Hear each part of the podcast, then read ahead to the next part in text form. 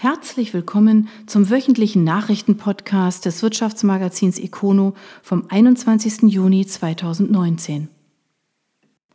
Europapark mit neuer Gesellschafterstruktur. Die Inhaberfamilie Mack beugt damit eventuellen Familienstreitigkeiten vor. Rust. Deutschlands größter Freizeitpark gehört nun einer Familienstiftung. Das hat die Inhaberfamilie Mack nun bekannt gegeben. Damit solle sichergestellt werden, dass die Existenz des Parks nicht durch eventuelle Familienstreitigkeiten bedroht werden könne, so Geschäftsführer Roland Mack in einem Interview. In der Tat gab es aus dem Umfeld des Parks immer mal wieder zu hören, dass zwischen den beiden Familienstämmen auch mal Uneinigkeit herrsche. Somit könnte es sich bei der neuen Stiftungsstruktur um mehr als eine reine Prophylaxe gehandelt haben. Der Park wird operativ von den Brüdern Roland und Jürgen Mack sowie ihren Söhnen Thomas und Michael geführt. Anfang April ist der Europapark in die Sommersaison gestartet. Zuletzt hatten rund 5,6 Millionen Menschen den Park besucht. Noch in diesem Jahr soll der Wasserpark Rolantica eröffnen. Großbäckerei Kaiser jetzt ohne Betriebsrat. Die Gewerkschaft kritisiert erneut die Geschäftsführung. Ehrenkirchen. Die Großbäckerei Kaiser hat keinen Betriebsrat mehr. Das hat die Gewerkschaft Nahrung Genuss Gaststätten NGG bestätigt. Sven Hildebrand von der NGG kritisiert in diesem Zusammenhang erneut den Umgang mit den ehemaligen Betriebsräten im Unternehmen. Diese seien sozial geächtet gewesen. Vor allem darum hätten sich zur Wahl im vergangenen Jahr keine neuen Kandidaten gefunden. Einen Betriebsrat gibt es nun nicht mehr. Kaiser selbst versteht sich als vorbildlicher Arbeitgeber, der über Tarif zahle und sich auch sonst für seine Mitarbeiter stark mache. Bei uns ist Wertschätzung nicht nur eine Floskel, sagt Geschäftsführerin Birgit Kaiser. Kaiser hat in den vergangenen Jahren expandiert. In den vergangenen fünf Jahren ist die Zahl der Mitarbeiter um 60 auf 450 gestiegen. Zudem wurden seither acht neue Filialen eröffnet.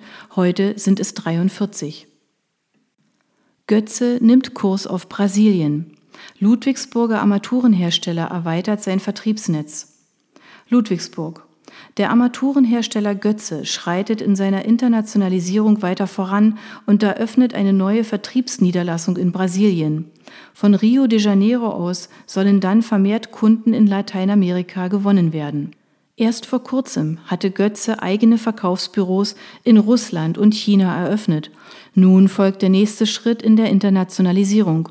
Unser Ziel ist es, den Kunden einen reibungslosen Beratungsdienst direkt vor Ort zu bieten, heißt es in einer Mitteilung des Armaturenherstellers.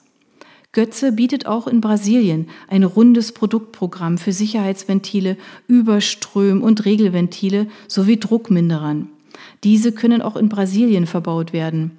Neben dem allgemeinen Anlagenbau spielt in Brasilien auch die Verarbeitung von Zuckerrohr und die Gewinnung von Ethanol eine große Rolle. Hier erhofft Götze sich neue Kunden. Götze ist Spezialist für Armaturen in industriellen Anwendungen, vor allem für unter Druck stehende Flüssigkeiten, Luft, Gase und Dämpfe.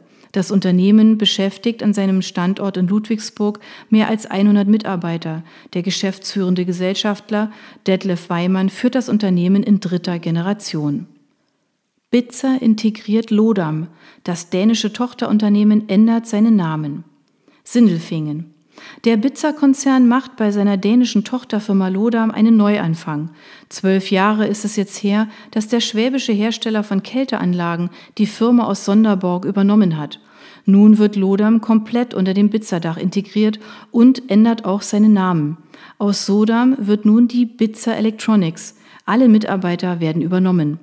Die Arbeit von Lodam und Bitzer sei über die Jahre immer enger verzahnt, heißt es in einer Mitteilung des Unternehmens. Verdichterschutzgeräte, IQ-Module und Frequenzumrichter von Lodam sind heute feste Bestandteile der Bitzer-Technik. Mit der Umbenennung zeigen wir unseren Kunden weltweit, dass alle unsere Bauteile aus einer einzigen Quelle stammen, sagt Bitzer-Vorstand Gianni Parlanti. Für Lodam hat sich die Übernahme durch Bitzer auf jeden Fall gelohnt. Als die Schwaben die Dänen 2007 übernahmen, waren dort 23 Mitarbeiter beschäftigt. Heute sind es 110. Im Bitzer-Konzern sind weltweit 3500 Mitarbeiter beschäftigt. Zuletzt erwirtschafteten sie einen Umsatz von 740 Millionen Euro. Heideldruck kauft Mainzer IT-Schmiede. Ihr Angebot soll helfen, ein neues Erlösmodell auf die Beine zu stellen. Heidelberg. Die Heidelberger Druckmaschine hat die Übernahme des Mainzer Start-ups Crispy Mountain angekündigt. Heideldruck schluckt das IT-Unternehmen, um gemeinsam noch schneller eine Plattform für Druckdienstleistungen realisieren zu können. Crispy Mountain hat mit Keyline bereits eine Plattform für die Druckindustrie aufgebaut. Heideldruck will diese nun auf seine eigene Plattform Helios verschmelzen. Die Übernahme ist für uns ein weiterer Schritt in den zügigen Ausbau von Cloud- und nutzungsbasiert abzurechnenden digitalen Anwendungen, sagt Ulrich Herrmann, Chief Digital Officer bei Heideldruck. Wie viel Heideldruck für die Übernahme zahlt und wie viele Mitarbeiter davon betroffen sind, teilt das Unternehmen nicht mit. Rückruf kommt R. Stahl teuer zu stehen. Die Aktion kostet Millionen, doch wer zahlt letztlich dafür? Waldenburg. Der Explosionsschutzspezialist R. Stahl muss eine LED-Leuchte zurückrufen. Konkret nicht nur eine, sondern 34.500 Stück. Die Leuchten der Baureihen 6036 und 6149 sind offenbar mit einem transparenten Kunststoffrohr ausgestattet, das die erforderliche Langzeitstabilität dieses Bauteils unter dem Einfluss höherer Temperaturen und Feuchtigkeit nicht zweifelsfrei einhalten kann. Schlecht für ein kritisches Produkt. Explosionsschutz bedeutet für uns kein Risiko, keine Kompromisse, sagt Jürgen Freimüller, Leiter des Qualitätsmanagements bei R. Stahl. Daher werden alle Leuchten nun zurückgerufen und ersetzt. Die Kunden sind dem Unternehmen bekannt, doch allein neue Leuchten zu produzieren und zu den Kunden zu bringen, werde nach aktuellen Schätzungen knapp zwei Millionen Euro kosten. Hinzu kommen weitere Kosten für Ein- und Ausbau.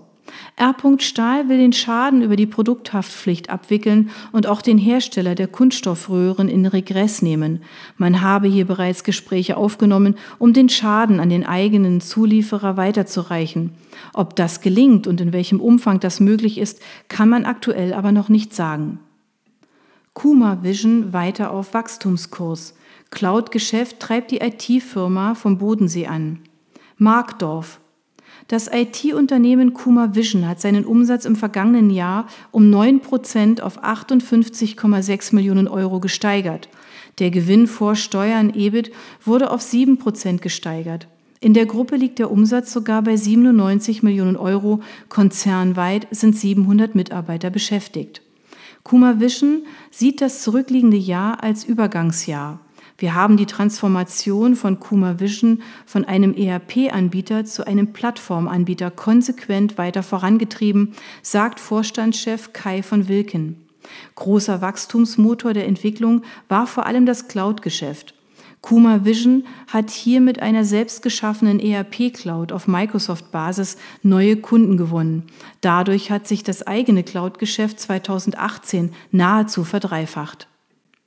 Gmünder Gießerei ist nicht zu retten. Betrieb wird eingestellt, 43 Mitarbeiter verlieren ihren Arbeitsplatz. Schwäbisch Gmünd. Die Gmünder Stahl- und Edelstahlguss ist nicht zu retten. Der Geschäftsbetrieb muss stillgelegt werden, bestehende Aufträge werden voraussichtlich bis Ende September abgearbeitet, sagt Insolvenzverwalter Fritz Zanker von der Kanzlei Pluta. Vor zwei Monaten war der Gießerei das Geld ausgegangen, bereits zum zweiten Mal in der jüngeren Geschichte. Damals hatte Zanker sich noch zuversichtlich gezeigt, einen Investor für das Unternehmen zu finden. Doch daraus ist nichts geworden. Nun wird der Betrieb abgewickelt. Die Gießereibranche steht unter Druck. Viele traditionsreiche Unternehmen kämpfen mit hohen Kosten. Einige Gießereien mussten in den vergangenen Jahren bereits Insolvenz anmelden. Die Firma mit Sitz in Schwäbisch Gmünd sanierte sich bereits im Jahr 2013 in einem Eigenverwaltungsverfahren. Damals war es zumindest noch vorübergehend gelungen, das Unternehmen zu retten. Doch die Wunden sitzen bis heute tief. Nun geht die lange Geschichte der Firma zu Ende. Die Gmünder Stahl- und Edelstahlguss wurde 1881 unter dem Namen Gießerei Gatter als Familienbetrieb gegründet. 2018 erfolgte die Umfirmierung. Die Traditionsfirma entwickelt Guss in Vollform- und Hohlformverfahren für Werkzeuge, Pumpen und Armaturen. Stahl, Edelstahl und Sonderlegierungen stehen in der Produktion im Fokus. Reservix expandiert in den Westen. Der Freiburger Tickethändler eröffnet ein weiteres Büro. Freiburg. Der Tickethändler Reservex eröffnet ein Standortbüro in Nordrhein-Westfalen. Das gab das Unternehmen jetzt bekannt. Leiter des Büros ist Thorsten Schmidt, der derzeit die Vertriebsregion Nordrhein-Westfalen verantwortet. Die Eröffnung des Büros ist Teil unseres strategischen Expansionsplans, mit dem wir regional und national künftig noch besser aufgestellt sind, erklärt Geschäftsführer Johannes Tolle. Bisher betreut ein eigenes Team von Frankfurt aus zahlreiche Kunden in Nordrhein-Westfalen. Durch die regionale Verankerung werden wir für unsere Kunden künftig noch direkter erreichbar sein, so tolle weiter. Der weitere Ausbau unseres hochmotivierten und starken NRW-Teams wird in den nächsten Wochen intensiv vorangetrieben, ergänzt Standortleiter Schmidt. Wie viele Jobs genau entstehen werden, sagt das Unternehmen nicht. Reservix ist eines der führenden Ticketing-Unternehmen in Deutschland. Neben dem Hauptsitz in Freiburg im Breisgau unterhält Reservix Standorte in Berlin, Frankfurt, Hamburg, Leipzig, Oldenburg und Wien mit derzeit rund 400 Mitarbeitern. Grenke sieht sich auf Kurs. Der Leasingkonzern profitiert vom starken Neugeschäft der vergangenen Monate. Baden-Baden. Der Leasingkonzern Grenke hat sein Neugeschäft in den vergangenen Monaten stark gesteigert. Es klettert in den ersten drei Monaten des laufenden Jahres auf 824,5 Millionen Euro. Gegenüber dem gleichen Zeitraum im Vorjahr ist das ein Plus von 22 Prozent. Das wirkt auf alle wichtigen Kennzahlen. Der Konzerngewinn steigt um fast 14 Prozent auf 33,6 Millionen Euro. Man gehe weiter davon aus, dass der Gewinn zum Jahresende bei rund 150 Millionen Euro liegen werde, sagt Vorstandschefin Antje Leminski. Wir sind erfolgreich ins Geschäftsjahr gestartet, sagt sie. Das Neugeschäft führt allerdings auch dazu, dass die Schadensquote leicht ansteigt, allerdings nur um 0,1 Prozentpunkte auf 1,5 Prozent. Das entspricht unseren Erwartungen, sagt Vorstand Sebastian Hirsch. Der Wert liege weiter in dem Bereich, den man langfristig angepeilt habe. Schäden in diesem Umfang habe man in den Deckungsbeiträgen einkalkuliert. Stark angestiegen ist auch die Zahl der Mitarbeiter im Konzern. Waren es vor Jahresfrist noch 1361 Menschen, so beschäftigt Grenke mittlerweile fast 1600 Mitarbeiter, ein Plus von 17 Prozent. LS Telcom meldet Turnaround. Die neue Strategie mache sich bezahlt, sagt der Vorstand. Lichtenau. Der Funktechniker Alice Telcom hat seinen Umsatz in den ersten sechs Monaten seines aktuellen Geschäftsjahres signifikant gesteigert. Er wächst um 20 Prozent auf 14,4 Millionen Euro. Besonders erfreulich, nachdem das Unternehmen lange mit seiner Rentabilität zu kämpfen hatte, ist es nun zurück in der Gewinnzone. Zum Halbjahr steht unterm Strich ein Gewinn von 740.000 Euro. Zum gleichen Zeitpunkt des Vorjahres war es noch ein Verlust von 2,6 Millionen Euro gewesen. Man sei von der strategischen Ausrichtung des Konzerns überzeugt, teilt der Vorstand des börsennotierten Unternehmens mit. Alice Telcom habe in den vergangenen Jahren viel in die Entwicklung neuer Produkte und in den Vertrieb investiert. Diese Strategie setzt stärker darauf, Kunden aus der Industrie für die Funktechnik zu gewinnen. Bei Alice Telcom geht man davon aus, dass der Umsatz zum Ende des Geschäftsjahres auf mehr als 30 Millionen Euro ansteigen kann. Das waren die Nachrichten des Wirtschaftsmagazins Econo vom 21. Juni 2019. Ihnen gefällt unser Podcast? Dann abonnieren Sie ihn doch ganz einfach. Sie finden uns auf Spotify, iTunes, SoundCloud und vielen anderen Plattformen.